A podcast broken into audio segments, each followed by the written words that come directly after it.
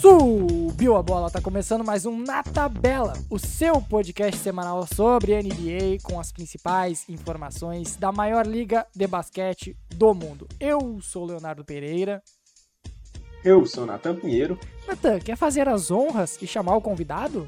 Porque draft é papo de vocês, né? É papo. Nossa, sim, mas quem vem da aula hoje mesmo já é um convidado que já participou com a gente no ano passado, né? E veio aqui para contemplar com muito conhecimento sobre o draft mais uma vez. Seja muito bem-vindo, Kaique, representando ali o arroba Elite Draft Brasil. BR. Boa noite, BR. gente. Muito obrigado pelo convite mais uma vez. Prazer estar aqui com vocês. O Kaique, que é o homem Vamos. mais polêmico quando o assunto é draft em toda a timeline, né? Dá pra dizer assim. Pra dizer, viu? Todo dia tem um Kaique irritando ali no dia de mock draft. Eu fico muito feliz. Eu sei que vai ser um dia divertido na timeline. É o dia que o Kaique soltou o mock que os caras não esperam, né? Todo dia que ele botou o AJ. Foi o AJ Griffin na 2, né? Era o Griffin ou quem era o quem tava botando na 2? Sim. Foi Sim, o AJ Griffin. Foi um sonho. Saudades. que, dia feliz foi aqui. Xingado até pela quinta geração de torcedores. Mas é isso, antes da gente começar aí, antes da gente abrir a porteira de, de falar sobre esse draft 2022 da NBA, eu quero lembrar vocês de seguir o Na Tabela nas redes sociais, arroba Na Tabela Podcast no Twitter e no Instagram, e assinar o nosso feed no seu agregador de podcasts favorito para não perder nenhuma nova edição. Então vamos subir a bola!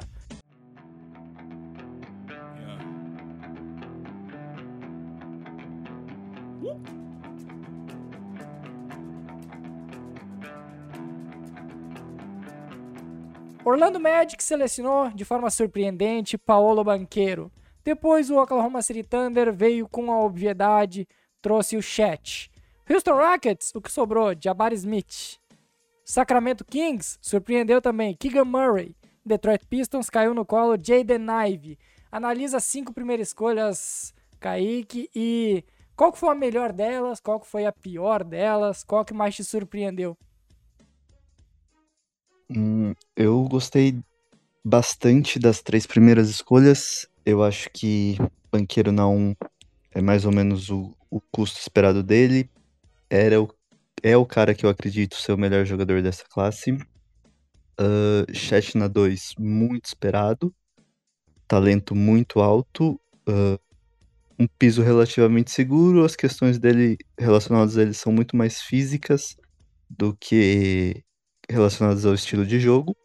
E o Jabari, ele é um cara com provavelmente o piso mais alto dos três. Um teto talvez não tão alto quanto os dois primeiros, mas ainda assim um teto muito alto.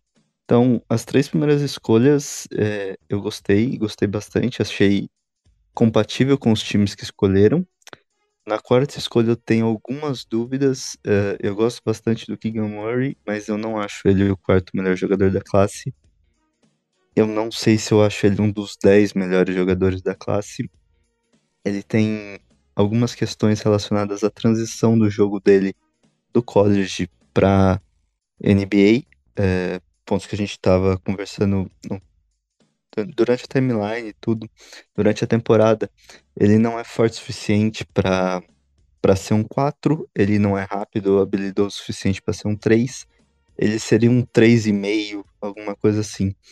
Então, ele jogava num sistema em Iowa que jogava para ele, é, todas as bolas eram dele, ele arremessou muito. Ele teve números muito bons, mas em um sistema de jogo todo montado para isso. Então eu tenho minhas dúvidas de como isso vai é, se traduzir para NBA, né?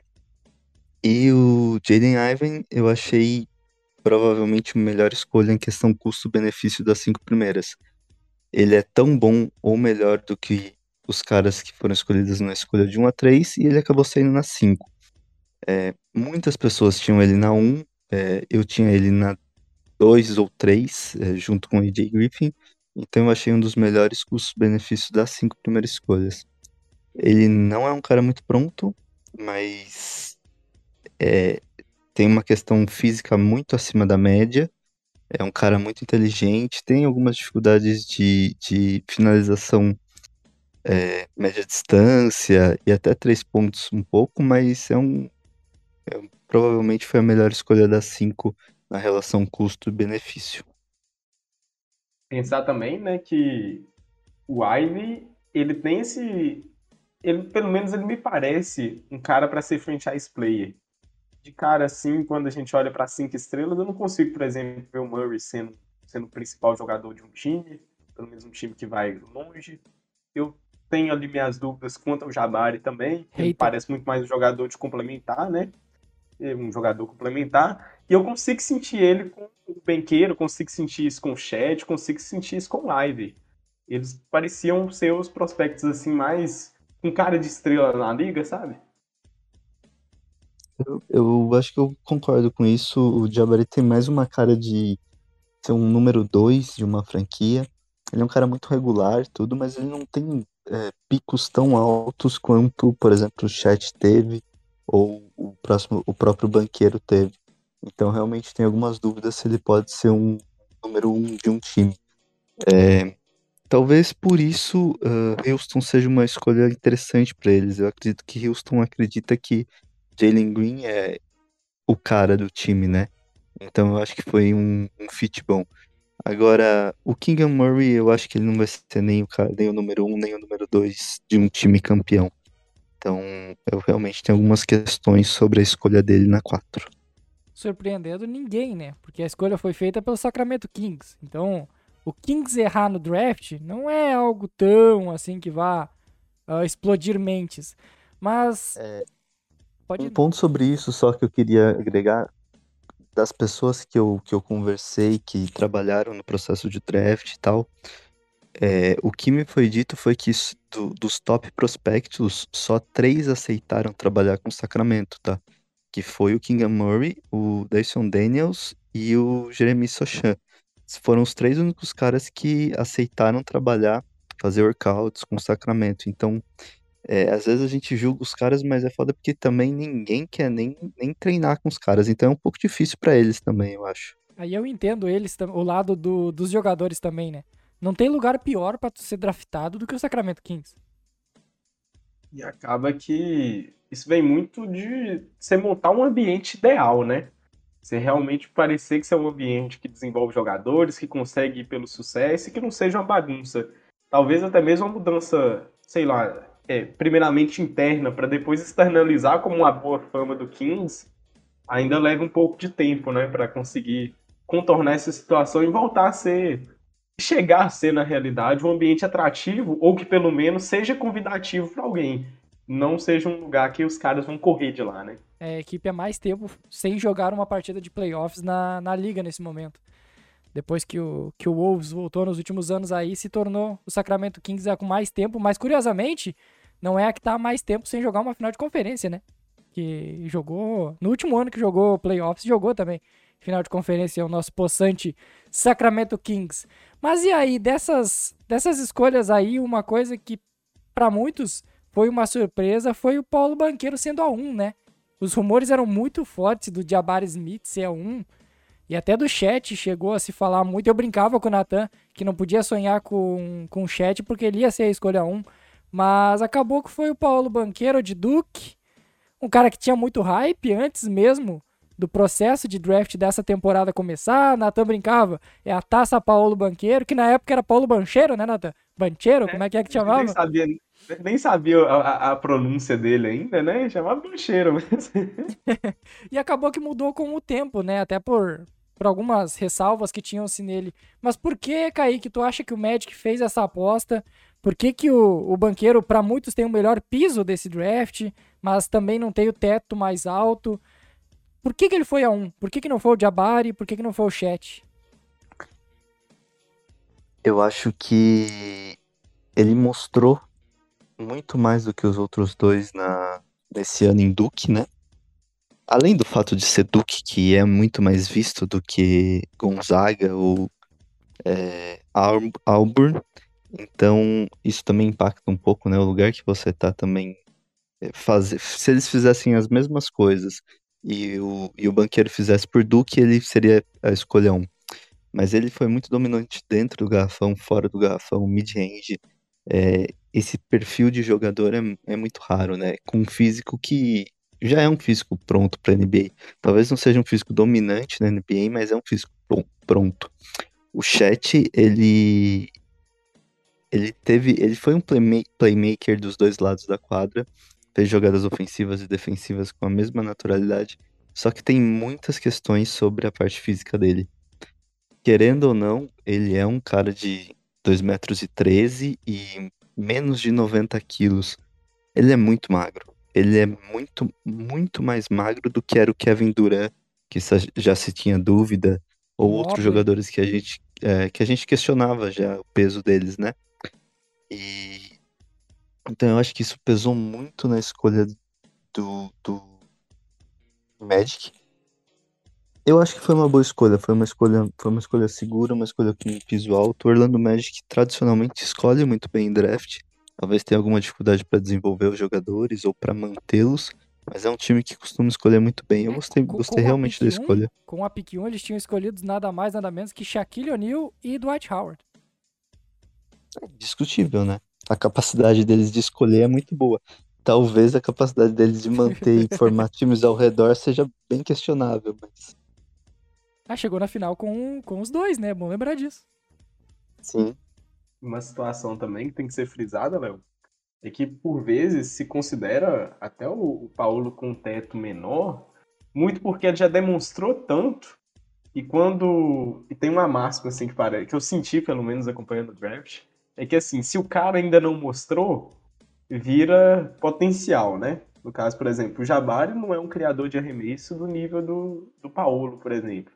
Mas se você for ver como ele era vendido para ser escolha 1, os caras já falavam que ele já matava step back, a gente viu o Sam Vecine do The Athletic falando isso. E aí, se você for ver os números de quantas jogadas que ele fez isso ao longo da temporada, são baixíssimos, né? Então, por exemplo, tem-se aquela ideia, ah, um já faz isso, então eu tenho o teto baixo. Ele ainda não faz, então ele tem um teto desenvolvido. Eu não acho que seja uma leitura muito correta da situação, sabe? Pode ser, pode ser, mas é que é aquele negócio, né? como tu, tu consegue perceber um jogador fazendo a jogada e talvez não tão bem ela, tu pode dizer que ele já, já desenvolveu ela, enquanto que o outro que não que não tem a jogada ainda, ainda pode desenvolver. Né? A análise seria mais por esse lado. Mas e aí, Nathan? Sim. Dois, ok, cinco chat. Teu sonho de consumo. Ah, perfeito, né, Léo? Perfeito, né, gente? Inquestionável como Thunder é, é o vencedor do draft, gente. Apenas isso. Calma, Nathan. Tem, a, tem Taça, 11 a 12 assim, ainda, brincando. 11 a 12, eu fiquei brincando. Eu fiquei brincando assim que era taça Paulo Benqueira. É claro que era taça Chat Home. Desde o início eu não quis zicar, sabe? Mas todo mundo sabe quem, quem era o brabo, quem que vai guiar esse time aí pro futuro ao lado de Shade Deus Alexander e de Josh Gidey. Senhor Chat Home vem para trazer um pouco mais de frontcourt pro, pro Thunder. Tava precisando ali de alguém para fazer é, um jogo ali para como jogador da posição 4. Eu fiquei bem Muito obrigado, posição 4, não posição 5. Eu vi até mesmo algumas discussões também mais da gringa, assim, considerando ele mais um combo forward do que realmente um, um pivô, né? Eu acredito que o, o, exemplo recente do Mobley, que o Léo já tinha até falado antes aí, tenha sido, acho que o exemplo mais... Fisicamente, né, é, né, principalmente. Pra, é, um exemplo bem acessível. Olha a maneira com a qual o Kevs trabalhou essa temporada e que potencializou bem o Mobley escondeu algumas de suas fraquezas e potencializou suas forças, né? Eu acredito que o Thunder vai acabar fazendo essa rotação ainda, já utilizando um pivô. Eu achei que viria até mesmo algum pivô, é, talvez um pouco mais físico, poderíamos dizer assim. O Thunder apostou nesse draft pelo Jalen, né? Williams, que no caso seria alguém um pouco mais técnico. Fiquei bem satisfeito, se pra ser honesto, viu, Léo? O Jalen é um vem qual que... escolha, Nathan? Só pra... Vem nas 34, 34. Né? É, 34. Ainda é um valor e... Mas não, não é uma garantia, tipo, ah, o Jalen é o futuro da franquia como pivô. É... Não, né, pô? É um teste, é, um, é, é uma aposta. É, eu acredito que a gente vai até mesmo testar ele trabalhando junto, até quem sabe com o Jeremiah Robson. Lembrando que o Thunder não investe muito em pivôs naturalmente. É, a gente acabou de abrir mão do Muscala também, que também não iria esconder muita coisa do chat também. Não é necessariamente um cara muito físico, é um cara mais para você querer uma bola de três da posição 5, né?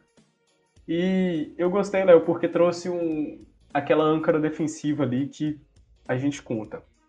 Então ele estava muito exposto Thunder teve que fazer a tática a partir do, do que o Mark Dagnall propôs ao longo da temporada foi, já que a gente não tem protetor de aro, não vamos deixar ninguém chegar no aro. Vamos então, correr, vamos correr que é uma beleza. A gente é jovem, vamos, vamos correr. correr. Gastar, gastar pulmão, vamos fazer isso.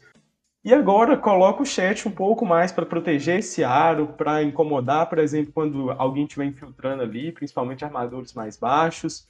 Vem ali para ser um cara que ainda no ataque ele teve uma boa eficiência pontuando, é, principalmente ali foi mais 70%, se eu não estou enganado, próximo da sexta em arremessos, tem uma qualidade de completar jogadas excelentes. Até porque tem 2 e 13, né, Nathan? Ele arremessa por cima dos caras da posição dele. Já ajuda bastante também, né? Já uma mão e tanto. E agora vai ter playmakers para fazer com que ele seja um finalizador. Você não vai exigir que ele seja um criador de arremesso, ou então que ele tenha que fazer alguma função muito complexa ofensivamente, e, ao mesmo tempo, ali, de vez em quando, ele vai ter que dar uma espaçada para abrir opções de rotação do time. E o principal dele, que mais chamou atenção, é um cara que realmente vai trazer defesa para esse time. Mas tem que ganhar físico, né? Porque a gente compara ele com o Mobley, e mesmo o Mobley, com aquela ousadia e anemia dele, ele ainda é mais firme, ainda é mais forte, ainda é mais parrudo Sim. que o Chet. O Chet lembra muito fisicamente o Pokushevski, né, Nathan? Só que né? mais magro, né? Virou até mesmo a, a, a, a, brincadeira lá, né, da, das torres magras e afins. Então, sinceramente, estamos desse jeito aí, nesse nível. Mas, obviamente, né, gente, que é o melhor jogador da história, então a gente entende ali que o chat vem para ser uma segunda opção pro Obviamente, brincadeira. Ai, cara, mas eu, tenho, eu, quero ver como é que vai funcionar isso aí com o Guida e que o Guida tem algumas coisas a aperfeiçoar ainda. Foi a aposta do ano passado. Vamos então de ganhadores e perdedores. Eu começo contigo, Kaique. Talvez três ganhadores e três perdedores vale. É, para times. Vamos falar de times, porque. Falar de jogador aí, tipo, o cara que for selecionado pelo Kings, coitado, vai sofrer. Mas vamos falar de times então. Três times que saíram vencedores desse draft, três times que, saíram perdedores. Começa com os ganhadores, depois eu passo pro Natan e a gente vai nessa sequência aí. Perfeito. Eu acho que um dos principais vencedores foi o Detroit Pistons, né? É, conseguiu sair com dois jogadores, acho que top 10 consenso, né? O, o, top 14 consenso de todo mundo, tendo só uma escolha, né? Eles fizeram um valor muito alto com, com as trocas, e que é o Jaden Ivan e o Jaden Duran. E a aposta deles na, no segundo round foi o, o Gabriel Procida, é uma aposta muito boa para Stash. É um jogador extremamente atlético, um, um wing italiano muito bom. Perguntar, e um valor né? excelente também. Tem nome de italiano, né? O Procida. Isso. É um, eu achei um, uma escolha muito boa. Eu gostei bastante das três escolhas de Detroit. Gostei bastante das escolhas do, do Houston, mas não colocaria eles como um vencedor. Eu gostei principalmente do, do Tari Esson. Eu acho ele um dos melhores defensores da, dessa classe eu acho que ele na escolha 17 foi um roubo, mas uh, não, não colocaria o Rockets como um dos, vencedor, dos vencedores. Colocaria Pelicans e Oklahoma City Thunder como os outros dois. Pelicans, uh, mais ou menos a mesma lógica de Detroit, duas escolhas muito boas, o Dyson Daniels, o que eles precisavam, defesa, criação secundária, e o EJ Lindell, que era um cara cotado para primeiro round na escolha 41. Eu não sei boa, dizer por que ele caiu tanto. Não sei dizer porque ele caiu tanto, não vi nenhum questionamento físico sobre ele. Sobre desempenho, para mim ele era um dos 30 melhores jogadores.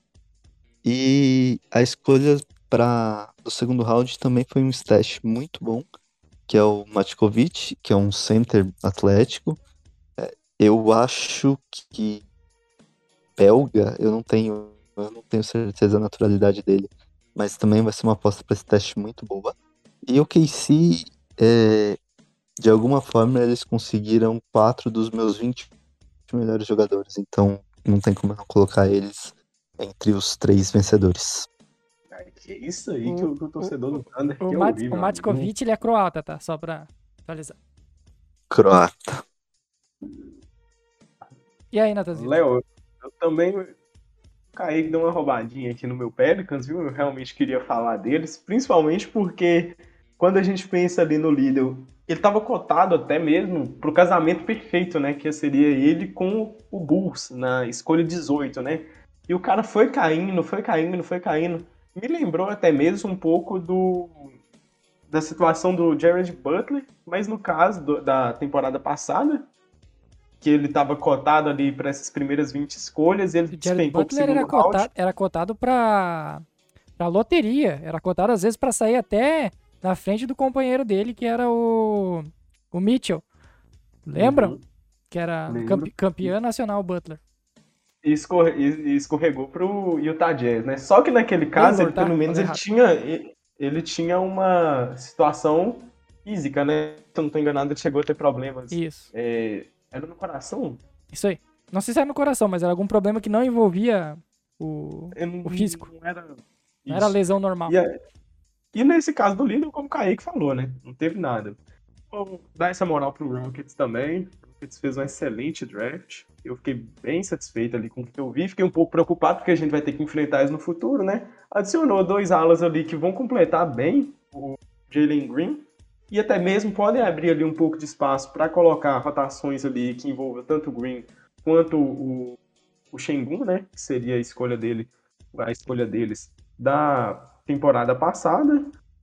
Sinceramente, Léo, vou ter que voltar aqui também pro Pistons, né? Porque o Pistons sair com o Duren junto com o Ivy, realmente, assim, pelo que era trabalhado ali, falado muito é, no draft do Twitter, sinceramente, foram duas escolhas excelentes. O Rockets teve quatro escolhas, né? Desculpa, Nata. O Rockets ficou com quatro escolhas, né, no fim. Foi Jabari, Tari Eason, o Wendell Moore, o Wendell Moore Jr. e o Tai Tai, que é o nosso queridíssimo Tai Tai Washington. Tai, né? Verdade, ainda assim, ainda colocaram um armador assim, um pouco mais clássico, né? Não sei se. Tudo no primeiro round, não tiveram escolha de segundo round. Hum. Fantástico, né? O povo realmente fez uso das escolhas. O Thunder usou três de primeiro round, o Rockets usou quatro. Me pegou um pouco de surpresa, inclusive, sim. Eu achei que eles iriam fazer aquela troca pensando em pegar algum ativo futuro. Não rolou, né? Estão gastando as escolhas do Nets. E o Nets já vai ficar sem o Duran e vai ficar sem escolha também. É isso. Perdedores? Perdedores. Pode começar pra tu ir na frente dessa vez do, do Kaique. Dessa vai. vez aí pra, pra ninguém, né? Talvez o, o próprio Kings, né? Não foi necessariamente um draft que eu curti tanto. É, a escolha do Keegan Murray foi meio assim, que a gente já sentiu também, já porque já tava no, no top 5, né? É, um outro que também dá pra gente pensar. Foi só, só mais uma, tá? Eles só tiveram mais uma depois. Foi isso? Foi quem? Foi isso mesmo. Foi Me fugiu quem? o King Hart. só escolheu o King Murray. Isso, e o Jaden Hart foi né? trocado pro Maps. Pra Dallas, isso. Sim, também foi. É, uma, é um jogador que a gente vai até citar posteriormente, né? Que ali foi, basicamente foi um estilo, né, gente? Vamos ser bem honestos. 37. O outro foi um time que não draftou na, nessa situação, né? Foi no caso o, o, o Knicks. O Knicks fez um movimento que talvez ressoe por bons anos por lá. Fez um movimento em que eles abriram mão de uma escolha de loteria, a escolha 11, né? Fizeram uma troca meio nada com nada com Hornets e com o Pistons, né, que gerou, que levou o Duren pro, pro Pistons e o Mark Williams pro Hornets. E sinceramente o Knicks não draftou ninguém estando em uma situação confortável, né? Fizeram esse movimento obviamente para abrir espaço no cap, porém abrir espaço no cap é, é interessante. Já, já, já cumprido, né? O problema é abrir espaço no cap pro Jalen Brunson. aí já é uma história completamente diferente, meu amigo. E aí hoje, né, no momento que a gente está gravando aqui, já 10 horas da noite do dia 30, foi noticiado 106 milhões a proposta é, que o Knicks fez por 5 anos de Jalen Brunson. E isso para mim é altíssimo, Hater. altíssimo, altíssimo, cara. E eu sinto também que o Bulls deu uma vacilada. Só pra informar que o Knicks draftou, tá, Natan? O Knicks trouxe o Trevor Kills na 42. E era um cara cotado ali pro final do, do, do primeiro round, né? Saiu de Duke ele teve que produzir sendo muito novo ainda e no elenco cheio de estrelas, né? Não teve muito para se destacar. Ainda assim, é um cara que tem fãs. Eu vi, por exemplo, o Kevin O'Connor. O corno? Kevin O'Connor. O'Connor. Por favor, gente. Tenha piedade com a pessoa, tá tarde. E o Kevin O'Connor soltou que acreditava muito ainda na questão do arremesso e afins, mas não vou te falar também que vai ser alguma solução para os problemas no Knicks de forma alguma. O certo? Trevor Kills acho que era senior, né? O Kaique pode até me informar isso. Eu acho que ele Uhum. chegou a jogar com É. até com o Zion lá naquele time de Duke. É, ele, ele é um jogador que ofensivamente não agrega praticamente nada, mas defensivamente é um jogador muito acima da média, ele é muito bom. Mas é, é o mesmo problema, né? Jogadores unilaterais costumam cair muito no draft. É, e é a situação dele, né? Um cara que só defende. Sim. E ainda mais um, um armador, né? Ainda complica ainda mais, porque o, ele não é muito alto, né? Se não tô enganado, ele é 6'3". É, ou é 6'4", alguma coisa assim. E ao mesmo Eu tempo acho- vai... É, Eu acho que ele é 6'4", eu ia falar pra você, mas ele é um cara muito forte, né? Ele tem um físico muito bom. Mas bracinhos curtos, assim, eu não vejo se desenvolvendo ofensivamente. Ele vai acabar sobrevivendo na liga da defesa dele. Em um meio, time. 6'4. Meio um 1,94 Frank- tem o, o Kills. Meio... Eu não conheço essa unidade de medida, eu não faço ideia quando seja 1,94 em, 6'4, tá? É 6'4. em altura de jogador de basquete. 6'4", ah, tá. 6'4". 6'4. Quase 6'5. É isso. É isso. E eu acho também que o Bulls deu uma vacilada no líder também. Eu realmente esperei um pouco mais do Bulls. O Bulls foi com o Delen Terry, né? Isso. Foi só o Delen Terry, meio- é a única escolha que eles tinham. Foi um, foi um pouquinho rich, não foi? Ele- O Terry tava meio cotado ali pro final. no Não, eu acho que não. Eu acho que 18 é um valor bom pro Jalen Terry. É o do. É o Dyson Daniels com mais momentos espetaculares, como você disse? Com É, e, ele- menos, e menos constância. Isso, é um pouco mais genial, ele tem alguns lances um pouco mais geniais, um pouco mais bonitos de você ver, mas muitos altos e muitos baixos, assim. É um Os altos novo. são muito altos e os baixos são muito baixos. Muito novo. É um cara bem novo, O 19 time- anos, 6'7. Tem muitos questionamentos sobre a capacidade dele de jogar como point guard. É, muitas pessoas acreditam que ele vai se desenvolver melhor como um ala do que como um guard, mas a posição dele original é de guard. Tá, vamos lá. Então vamos de Steals e Reeds também, né? Acho que vale falar de Reeds também, porque, querendo ou não, quando do draft tá acima, é algo que vale destacar. Três Steals, Kaique, depois o Nathan e depois os Reeds, que são os jogadores que foram draftados antes do que eles deveriam. Steals, obviamente, é jogadores que sobraram, que deveriam ter sido draftados antes da sua escolha. Bora, Kaique. Eu acho que um dos estilos foi o Jabari Walker, PF, que o Blazers escolheu na penúltima escolha, na escolha 59. É um menino muito bom, ah, um pouco inconsistente ainda, mas um defensor de aro interessante. é, ainda não tem um físico completamente pronto, mas você vê algum físico nele. E Pra mim era uma escolha muito mais alta do que foi. Assim, início de segundo round, no pior dos, dos casos. E acabou caindo pra escolha 59, né? Caiu no colo do Blazers. Talvez seja até uma escolha mais segura do que a que eles fizeram na 7, com o Chandon Sharp. Mas eh, gostei, gostei muito da escolha. Um outro estilo foi o Ryan Rollins, que o Golden State Warriors escolheu na 44. É um jogador muito similar com o Jordan Poole, saindo do college. Um criador de arremesso. É um cara que arremessa em muito volume. Assim, quando eu tava fazendo o Scout Report do Ryan Rollins, eu tive que reconfigurar o gráfico pro número de arremessos, porque o gráfico não, não tinha capacidade de administrar tantos arremessos que ele fez. Ele, ele fez mais de 400 arremessos nesse ano. É, o volume é altíssimo. A onde? eficiência, Ele joga, jogava por É. onde, o Ryan Rollins? Toledo.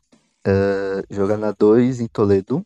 Uhum. É, mid-range muito eficiente, finalização ao redor do aro boa, versatilidade de arremesso muito alta, muitos arremessos de 3 e uma eficiência não tão boa desses arremessos de 3, mas ele tem uma boa escolha de arremesso, apesar dele arremessar quase 400, mais de 400 vezes, ele escolheu bem os arremessos dele, não foram arremessos contestados nem nada. Jogador muito estilo Jordan Poole, assim, sabe? É, eu achei um roubo na 44. Fala do Gui Santos, Pro... fala do Gui Santos. Capaz, tô brincando. Cara, o. Hum, eu acho que o Gui foi uma aposta. Era uma aposta esperada. Eu até tinha colocado ele no meu mock saindo pra, pra Golden State. Mas. É, não, não achei vai assim. Jogar? O, o Gui Santos eu vai jogar que... na NBA? Minha opinião sincera, não. Não acho que ele tem capacidade para jogar. Eu acho que muitos caras que não foram escolhidos eram muito, não um pouco, mas muito melhores do que eles, do que ele. É, ele não foi o pior jogador escolhido. Sim. Porque o J.D. Davidson foi escolhido, né? é, mas ele não é muito, muito bom. Ele, ele tem questões físicas que ele é acima da média e tal, mas colocar a bola dentro da cesta não é uma coisa que ele é muito bom ainda. Eu vi o Gui Santos jogando ao vivo gente? num jogo aqui contra o, o, time aqui da região. E ele é bom, ele é muito dominante jogando no, no, jogando no NBB. Era um cara muito muito impactante, tu sentia que ele era diferente. Mas eu não eu também tenho essa sincera dúvida se ele vai jogar ou se ele vai ter uma oportunidade no, na NBA e se é uma boa decisão de carreira para ele. A gente viu o, o Didi aí tendo dificuldades para jogar, até deve ter oportunidades esse ano, mas sei, vamos ver, vamos ver. Tomara que dê certo, tomara que o Gui tenha oportunidade, mas é complicado ainda mais nesse Warriors que tem uma base muito firme, uma base muito forte. É o 16 brasileiro da história, inclusive, a ser draftado para jogar na NBA, viu, gente? Vou pegar a lista. Eu acho que no final de tudo vai acabar dando certo pro Golden State, sabe? É um atleta que vai gerar muita mídia. É... Uma... Normalmente uma escolha 57 não tem valor nenhum, né? E 55. o Gui Santos vai gerar algum valor. É, é 57 porque duas não, as duas anteriores não uhum, foram não anuladas, né? É, mas, via de regra, não, não gera valor nenhum. E eu acho que eles vão conseguir capitalizar, fazer dinheiro em cima da escolha do Gui Santos. Querendo ou não, eles gastaram 2 milhões para subir e escolher o Ryan Rollins, né? Então eu acho que o Gui Santos vai pagar essa conta. Eu tenho a lista aqui de todos os brasileiros que já foram draftados, tá? Numa sequência. Marquinhos Abdala, Oscar, o Oscar não jogou, Rolando Ferreira, Nenê Hilário, Leandrinho, jogando inclusive muito tempo por Golden State. Rafael Araújo, uh, Anderson Varejão, Marcos Vinícius. Quem é Marcos Vinícius, meu Deus? Falando minha filha. Thiago Splitter, uh, Paulão Prestes, Fabi Melo, Lucas Nogueira, Raul Neto, Bruno Caboclo, Didi Lousada e Gui Santos. São os draftados brasileiros que foram escolhidos na NBA, selecionados no draft. Outras coisas, outros também nomes que a gente pode citar, né? Rapidinho, Nicola Jovic, Boa, né? Natan. Nosso... Aí tu veio, Natan. Agora tu veio. Do, do, do, nosso gloriosíssimo Miami Heat. Pô, eu ó, achei um, um absurdo, hein? O cara bom. era um cara de... Falavam em loteria nele, né, Natan? Sim, falaram muito de loteria. Tem gente bem mais alta nele do que até mesmo consenso. Acredito que tenha sofrido um pouco com aquela máxima de jogadores que estão jogando fora da NCAA. Você tem notado, por exemplo, que até mesmo a D-League tem sofrido um pouco com isso. É, como, por exemplo, tem sido o caso do Jalen Hardy, por exemplo. É, nesse caso aí. Nesse, nesse draft. Isso. E nesse caso ainda do Nikola Jovic, ainda é um cara que está jogando na Europa, né? Então, consequentemente, até mesmo a cobertura, as análises são feitas um pouco mais. Preconceito é, até dos próprios americanos. Sim. E ele ter sobrado na 27 para o Hit foi excelente. Quando que ele vai começar a impactar no Hit é outra história, né? Mas já é um passo para alguns anos que eu vejo o Hit dando. Ali tem uma chance de é, desenvolver um jovem talento que já mostrou bons flashes de playmaking, mostrou capacidade até mesmo de criar o próprio arremesso, apesar que ainda está naquela fase de bastante flash e também bastante ineficiência, né? É, Foi, eu foi uma escolha. Desculpa, Nathan. Foi uma escolha que não tem nada de cara do Hit, vai dizer. Nem parece Sim. o Miami Heat draftando o cara. me pegou muito de surpresa, um cara assim que parece muito mais visando o futuro do que o impacto agora. É, o Heat também busca aqueles jogadores de rotação que já vão trazer ali uma eficiência logo de cara, né? E foi bem diferente a, esco- a escolha dele. Foi uma aposta que eu acho bem justa. Os dois jogadores que o Heat mais, que eram mais mencionados nessa escolha 27 do Heat era o Wendell Moore Jr., né? Que foi escolhido uma escolha antes, e o Jake LaRavia, né? LaRavia, LaRavia, que foi escolhido lá na 19, pelo 19. Grizzlies. Foi na 19. E outro também que a gente poderia citar, que eu já até mesmo falei por alto, que é o Jaden Harden, né? E é bem falado ao redor da liga, bem falado mesmo. É um cara que é, também viveu pela sua ineficiência, também competindo ali na D-League e com as capacidades de criar o arremesso. Eu achei que, assim, depois que passou o draft, saía muito é, report de alguns olheiros falando: ah, não foi nenhum problema de personalidade, por exemplo, que fez ele cair. Fala que é um cara muito tranquilo, muito reservado e ao mesmo tempo muito talentoso e com bom trabalho. E ao mesmo tempo ele vai lá e vai despencando, vai despencando. Eu cheguei até mesmo a, sob pressão, ter que fazer algum um, um tweet é, tentando me comprometer um pouco. Eu falei que eu via ele caindo para o segundo round pra- simplesmente por queda mesmo. Ele realmente caiu, chegou na 37, sob- sobrou no colo do Memphis e que vai ser um cara que aparenta ter um teto bem interessante ali, principalmente pela produção ofensiva em meia quadra. Ah, é um cara que pontua em quatro níveis, né? Isso por si só já é raro, mas ele luta contra a eficiência dele, né? Ele não vai conseguir se sustentar, ter uma carreira longa na NBA, fazendo tantos arremessos por noite e dependendo de ter uma noite eficiente. Ainda mais agora jogando com o Luca, entendeu? O Luca vai fazer os, os arremessos toda noite. Ele tem que matar as poucas bolas que vão sobrar pra ele. Então, isso vai ser a não- parte não de fundamental dele homem? conseguir construir. Não tem um cheirinho de sexto homem aí carregando segunda unidade? Pode ser, eu particularmente não gosto muito desse também? tipo de jogador. Ah, a gente não gosta dos peladeiros, né? Mas às vezes eles são úteis na liga. Outra coisa É. também, ô, Kaique, quatro níveis? É, quatro níveis porque a gente fala que ele, ele chuta do meio da quadra, né? Ah, chique, que chique, voa daí. Adaptando, né? A gente vou tem que adaptar a linguagem do basquete. Com os anos vão passando, a gente vai adaptando. Até anteontem era dois níveis, agora são três Era- níveis, agora já São são, quatro. três. Eu sou É, acostumado a já- falar pontua em três, né? E aí É, só quatro. quarto nível. Quatro níveis porque ele, ele não, não tem problema de range, não tem nada disso, entendeu? Então é um jogador que pontua em quatro níveis. É um peladeiro gostoso. Mas vamos lá. É, é, é um clássico peladeiro moldado, assim. Então, muitos arremessos de muito longe, de todas as formas, e acertando quase nenhum deles, mas o importante é que ele chuta, né? Então, é. Tem é- coragem.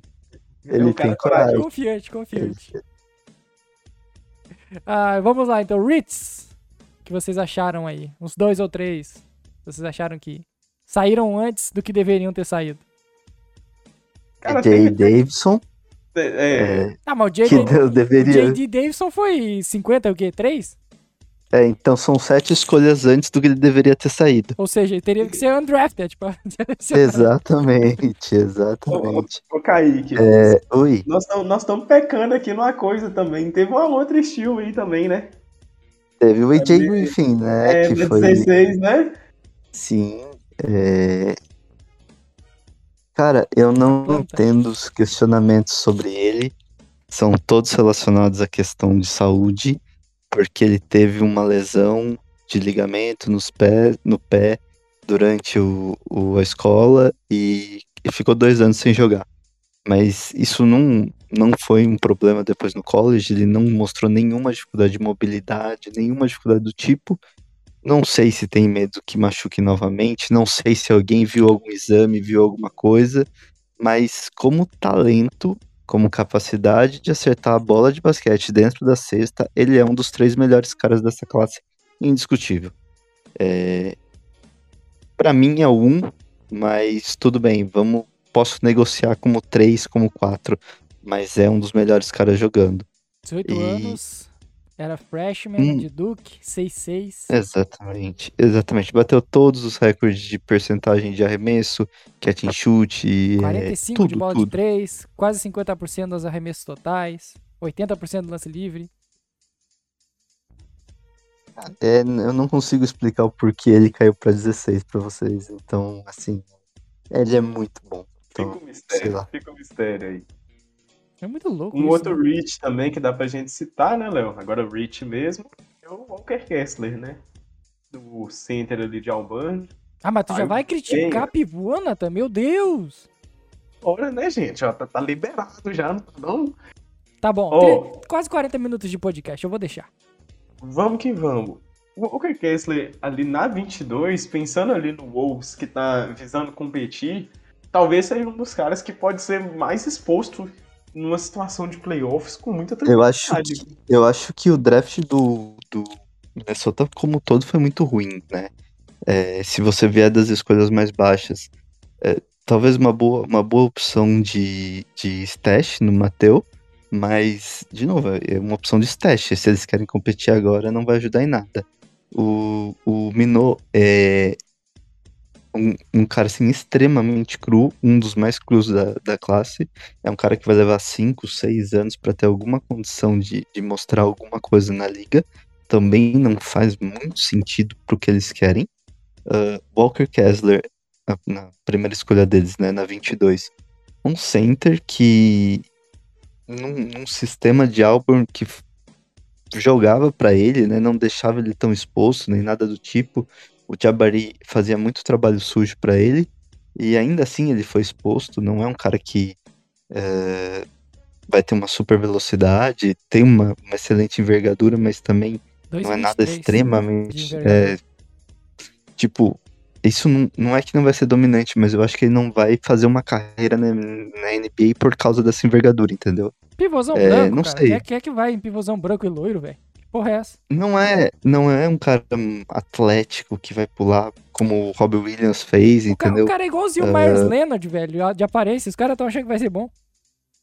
É, é, é.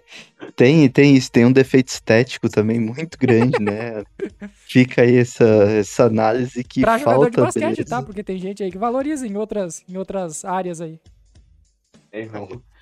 Pra Ó. jogador ali faltou, faltou alguma coisa. E o Endel Moore, que é um, um 3D que peca um pouco no D, mas também peca um pouco no 3, pra ser bem sincero, mas é, tem um potencial, mas assim, é um tipo de jogador off-ball que eu não sei o quanto valor tem, entendeu? Se você tem a escolha 26, você tinha opções melhores ali. É, tinham caras ah, que poderiam ajudar mais. Ou ajudar em outros papéis. Eu acho que o, o Wolves acabou ficando um pouco mais é, viciado nessa escolha do, do teto alto, sabe? Sem observar muito o Pierce, por exemplo. Estão fazendo o stash já, já tem uns dois anos do, do Bolmaro, né? E já deve estar até para voltar já, né? Por outro lado, apostaram também no Daniels e já, já, já começou a mostrar rendimento. O problema é, por exemplo, os caras draftam o Kessler lá, que pode ser exposto igual o Kaique falou, sabendo que ele vai, pode dividir quadra com o Taos, que já é exposto também. Que Então, duplinha assim, é gostosa na muita defesa. exposição dentro do pivô. Ah, não, eles não têm a menor condição deles estarem em quadra Dividido em juntos. quadra, né? menor condição. E, e- e isso tira mais valor ainda da escolha deles, entendeu? Uhum. Eu não, eu não, entendi, não entendi muita lógica por trás. Né? O, me- o menino de que foi escolhido por Atlanta na escolha 51, é, eu não conheço muito dele. É, Tarice Martin. Isso. Aparentemente o técnico dele foi, foi chamado para a comissão de Atlanta e em função disso ele foi escolhido, né? É, eu- do meu ponto de vista foi um reach. Eu acho que o técnico só quis mostrar carinho pelo cara que ele treinou, mas não. O que eu vi dele depois do draft, não acompanhei nada durante o processo sobre ele, mas não, não, não parece um jogador de NBA. Pra gente encerrar, então, o que- quem vocês acham que vai ser o. Agora com as escolhas já definidas, quem vocês acreditam que seja o novato do ano e qual vai ser o impacto dessa classe, assim, já no, na sua primeira e segunda temporada? Ó, minha aposta para novato do ano, eu realmente estou entre dois, né? Mas eu vou pelo Paulo Benqueira, eu vou jogar no padrão. Eu tô entre ele e o Jaden Ivey. Para mim são os caras que vão já aparecer desde o dia 1 para a liga e já vão ter um impacto. Ali, talvez até duas zebras ainda correndo por fora, né? No caso, seria tipo um cara que nem o Sochão ou então que nem o Chat. Mas eu vou ficar com o Benqueiro aqui nessa. E você, Kaique? A minha aposta também. A minha aposta provavelmente seria o Jaden Ivan. Eu acho que ele vai ter um espaço muito bacana para ao lado do Cade mostrar o que ele pode fazer, né? É, ele é muito eficiente sem a bola, apesar de que as pessoas diziam né, que ele precisa da bola, não sei o que. Não, isso não é um fato. Ele jogou muito tempo sem a bola em Pardue e eu acho que ele é uma aposta boa para ser o rookie do ano. Cara, eu acho que é uma classe que vai ter algum impacto, sim. Uh, apesar de ter alguns caras com, que estão ali para para crescimento, né? Eu acho que principalmente dos primeiros caras, dos primeiros nomes, eu acho que no geral a gente vai, vai ver um impacto já inicial. Compara... As escolhas de loteria, né? Sim, vocês comparam ela com qual classe assim, na última década? Porque eu brinquei falando eu, eu, que o top 3 me lembrava muito. Mesmo. Me lembrava muito Lamelo, Anthony Edwards e James Wiseman. Que eu acho que um dos três vai dar errado nessa classe também.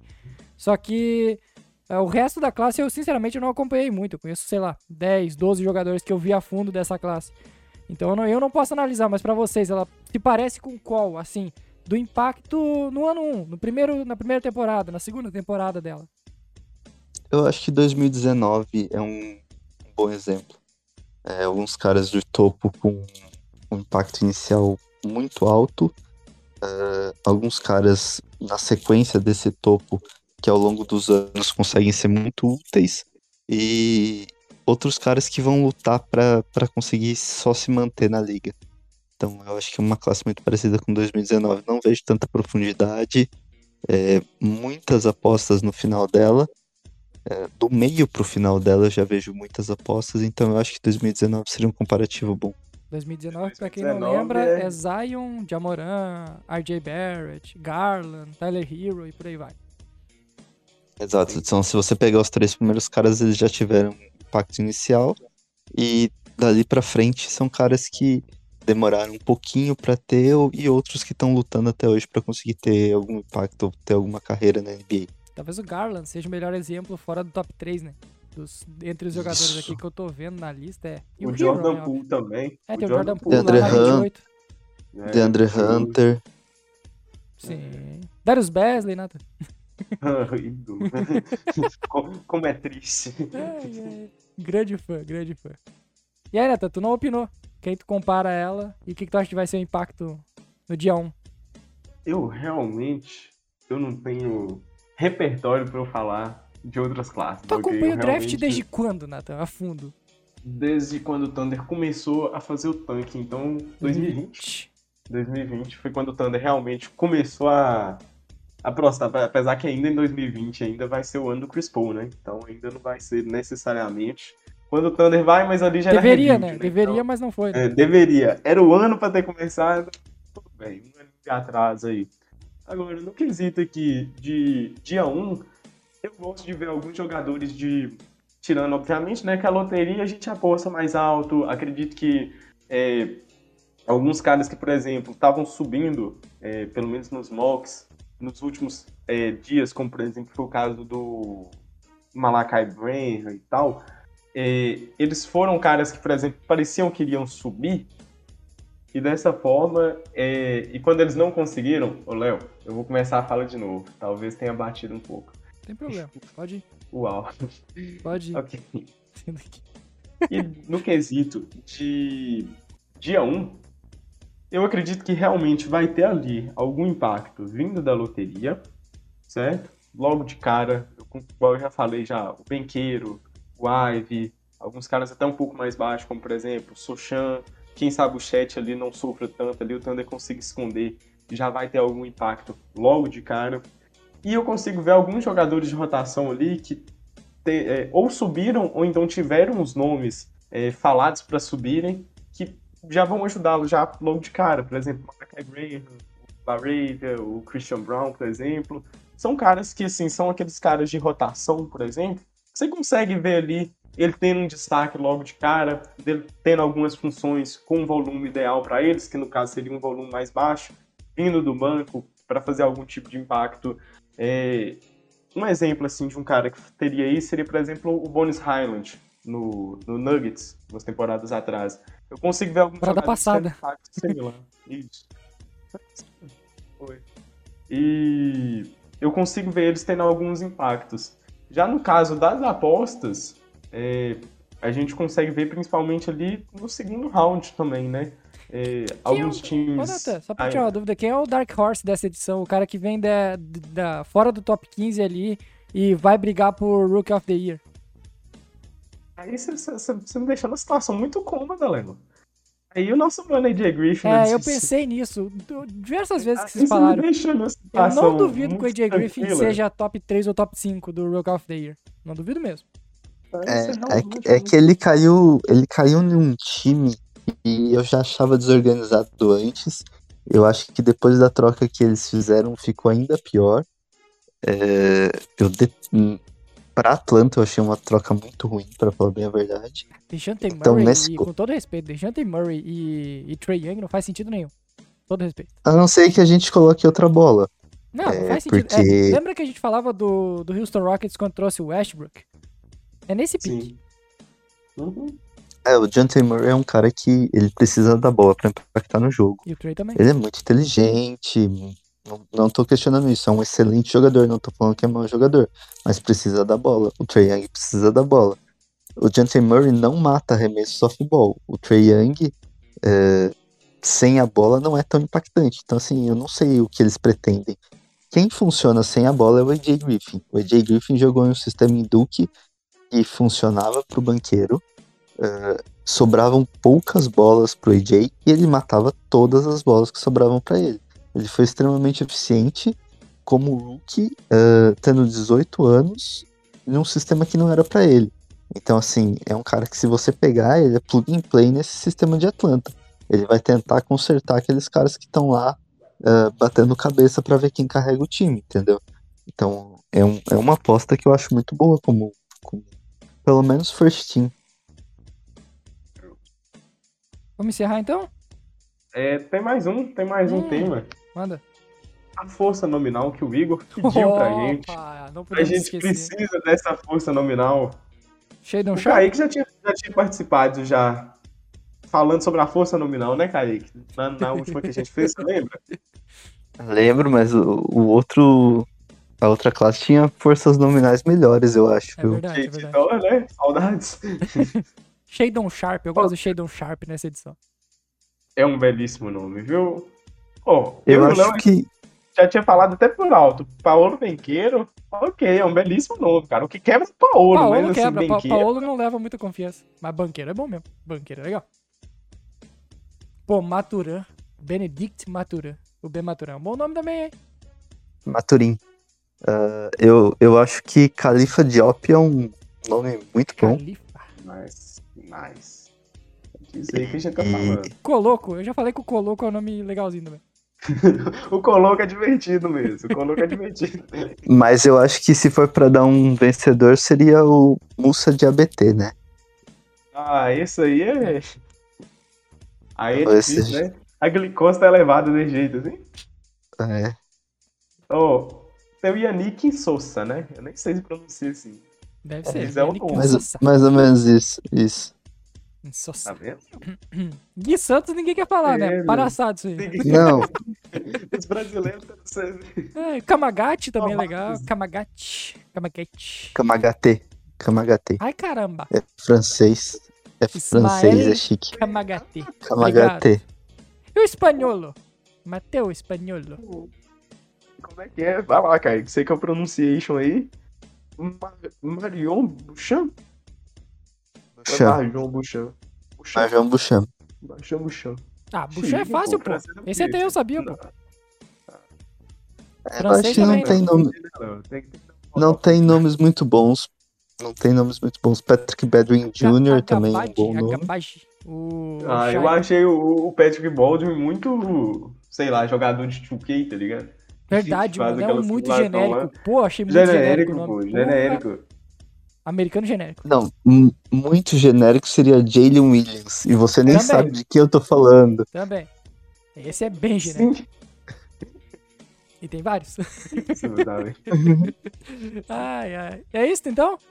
Fechamos? É Fechamos, isso. Fechamos. Então eu faço um agradecimento aqui ao Kaique. Saiba que também. Ah, toda vez que a gente for falar de draft, a gente vai te convidar e que as portas são sempre abertas. Eu queria te chamar para quando a gente fosse falar da NBA Finals, mas eu acho que tu não ia querer muito falar sobre como é que rolou lá. Pra quem não sabe, Não, o Kaique é eu- torcedor do eu não Boston gostei. Celtics. Nem deu pra perceber NBA Finals eu pela não forma falar, não. como ele falou do J.D. Sem Davidson, sem nem deu pra perceber. Valeu, Kaique, e uma baita participação. A gente sempre fica muito feliz quando tu aceita vir aqui. Tá, muito obrigado, viu, gente? É sempre um prazer estar aqui gravando com vocês.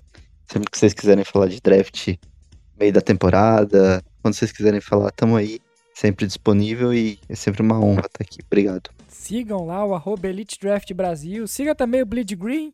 Opiniões ah, questionáveis, eu Mas, diria. mas, mas, um pouco mais de seriedade no Elite Draft Underline BR. História. É lá, falar sobre draft é um pouco melhor lá. Blood Green não recomendo. Mas siga também, seja você torcedor ou não do Boston Celtics, mas o Elite Draft traz sempre um conteúdo absurdo sobre o draft, análise de uma cacetada de prospecto aí que eu não conheço e nunca ouvi falar de boa parte deles. Mas é isso, né, Nathan? Mais uma participação Fechamos, e, e fechamos. é, é bom falar de draft, né, Nathan? Vocês estão acostumados aí. Eu até draftei bem esse ano. Tô feliz com, o meu, Oh. com o draft do meu time. Eu passei o ano inteiro por esse momento, então, assim, fe- felicidade define, né? um Kaique, sempre um prazer viu, te receber aqui. Léo, sempre um prazer também gravar com você, Léo.